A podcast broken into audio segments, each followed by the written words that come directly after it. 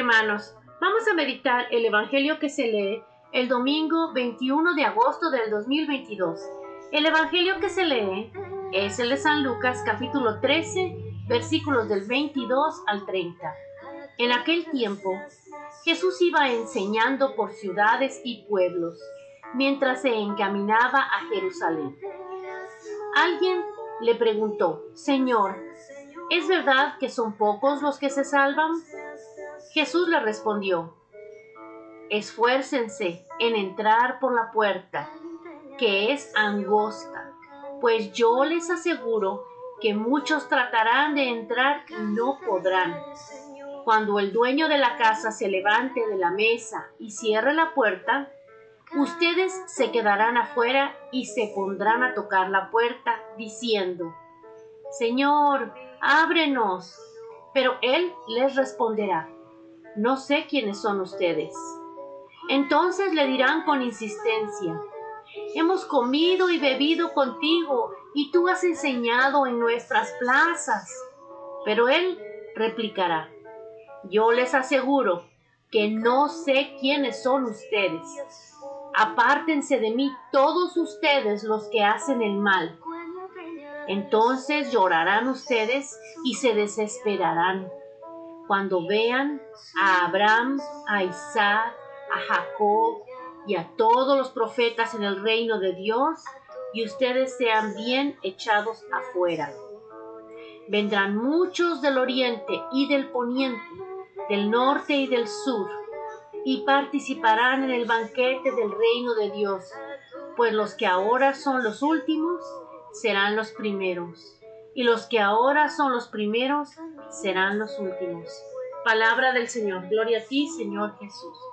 Hermanos, en este Evangelio el Señor nos dice, debemos hacer muchas cosas que Él espera de nosotros. Una de ellas es ser buenos, amarnos los unos a los otros. Otra de ellas es asistir a la misa. Otra de ellas es participar en el, en el sacramento de la confesión. Otra es rezar, orar, leer la palabra, tratar de vivir como Él vino a enseñarnos. Por eso hace alusión a que vamos a ver a Abraham y a Isaac, a Jacob y a los profetas y a los apóstoles, porque ellos todos hicieron lo mejor que pudieron. No quiere que seamos perfectos, pero sí quiere que lo intentemos. Y dice, no importa cuánto trabajes en la iglesia, ¿qué importa si tienes 25 años sirviendo en la iglesia? Esos son los primeros que empezaron en la iglesia. ¿Y qué pasa con ellos? Se van enfriando, se van confiando.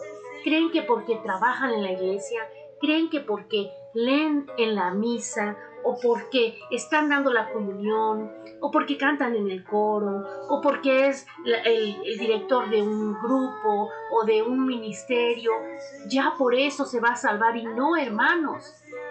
Por eso dice, los últimos serán los primeros, o sea, la gente que apenas se convierte y que empieza a enamorarse del Señor y que trata de vivir conforme a la palabra, es aún más exigente consigo mismo que los que ya se confían y dicen, no, yo ya me voy a salvar solo porque el Señor ya murió por mí, o porque yo sirvo en la iglesia, ya soy privilegiado.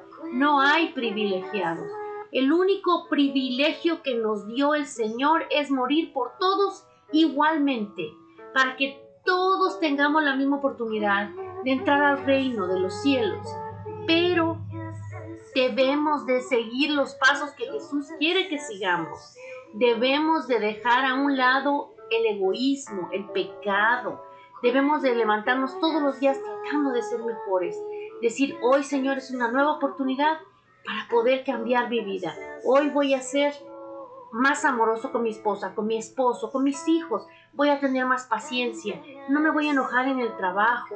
Voy a ir, voy a intentar ir a misa este domingo y el que sigue. Cada día se construye, hermanos, para que el Señor diga, ok, estás haciendo lo mejor, porque nadie, nadie sabe cuándo va a ser su último día.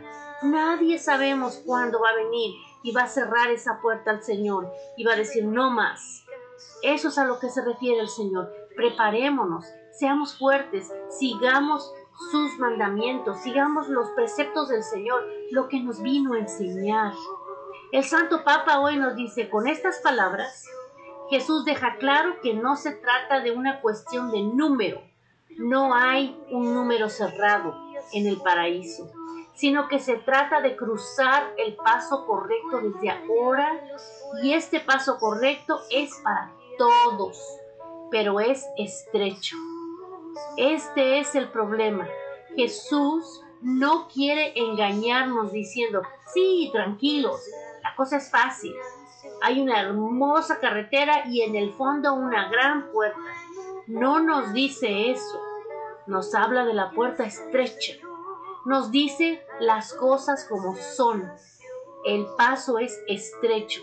¿En qué sentido? En el sentido de que para salvarse uno debe de amar a Dios y al prójimo. Y esto no es cómodo. Es una puerta estrecha porque es exigente. El amor es siempre exigente. Requiere compromiso, más aún esfuerzo.